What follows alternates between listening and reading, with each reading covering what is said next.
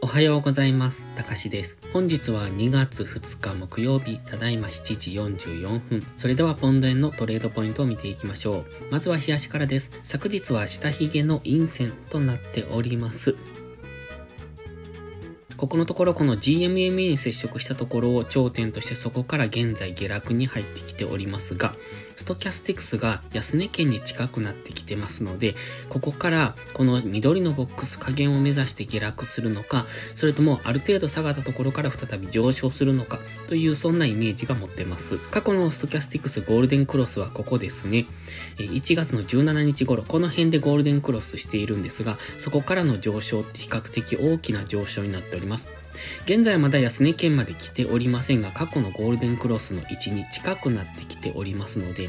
本日、明日あたりでそろそろ反発の上昇をしてもおかしくないとも考えられます。ただ、もうちょっと下落余地がありますので、今日明日はもう一段階の下落。その下落が大きくなれば緑のボックス加減を目指してくるでしょうけれども、もし下げ渋るようですとそこからの大きめの上昇につながっていくということも考えられますので、ここからどんどん下落するのかというとちょっとそこは懐疑的です。現在は日足の GMMA に接触してからの下落になってますし、ここのところ陰線が増えてきてますので、このまま下落する可能性も十分あります。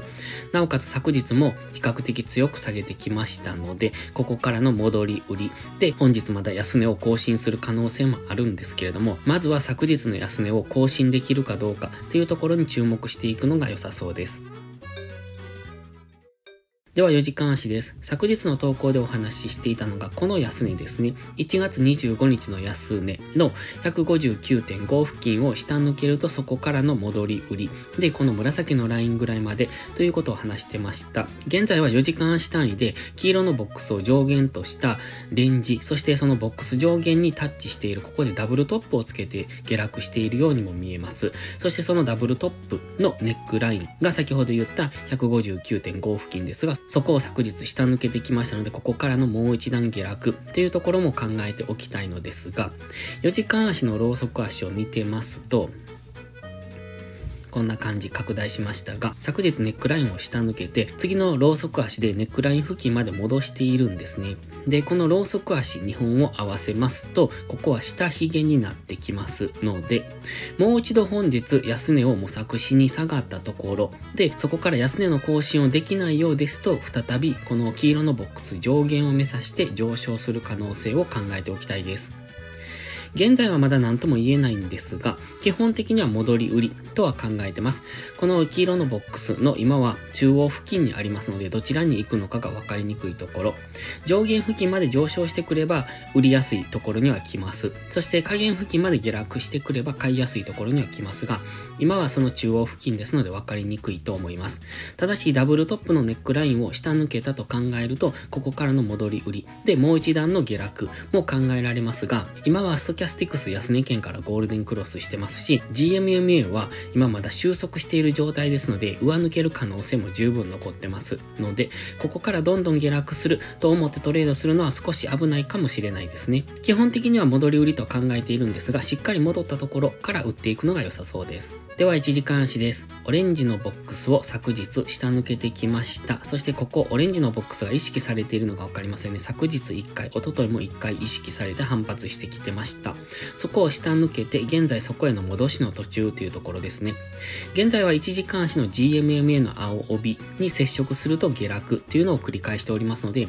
一旦はこの GMMA の青帯ぐらいまで戻るのを待ちたいところ、そこまで戻ってくればそこからの戻り売りで、紫のこのラインぐらいまで157.5付近までの下落を考えたいんですが、先ほども言いましたが、まずは昨日の安値を更新できるかどうかっていうところが注目ですので、戻り売りをしてもこの昨日の安値でダブルボトムでの上昇ということも考えられますので、その辺は注意ですね。昨日は結構大きく動きましたので、本日はその調整の動きですね。じりじりと上昇したところからの戻り売り。ただしその戻り売りの下落が昨日の安値を更新できるかっていうところには注意が必要ですね。では本日は以上です。この動画が分かりやすいと思ったら応援をお願いします。皆さんの応援がより多くの初心者の方へこの動画をお届けすることにつながります。そして最後にお知らせです。YouTube のメンバーシップでは初心者の方が少しでもスキルアップできるような丁寧な解説動画を毎週1本更新しています。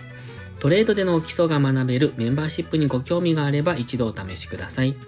それから初心者ではないけど安定して勝てないという方はポストプライムでのプライム会員をお勧めしています。こちらは2週間の無料期間がありますので、その期間をご利用いただき、自分に合うかどうかを検証していただくのがいいと思います。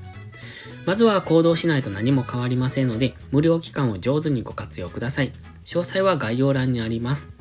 また iPhone や iPad の YouTube アプリにはメンバーシップボタンが表示されない場合がありますので、Safari などのブラウザーから YouTube にログインしてからお申し込みをお願いします。それでは本日も最後までご視聴ありがとうございました。たかしでした。バイバイ。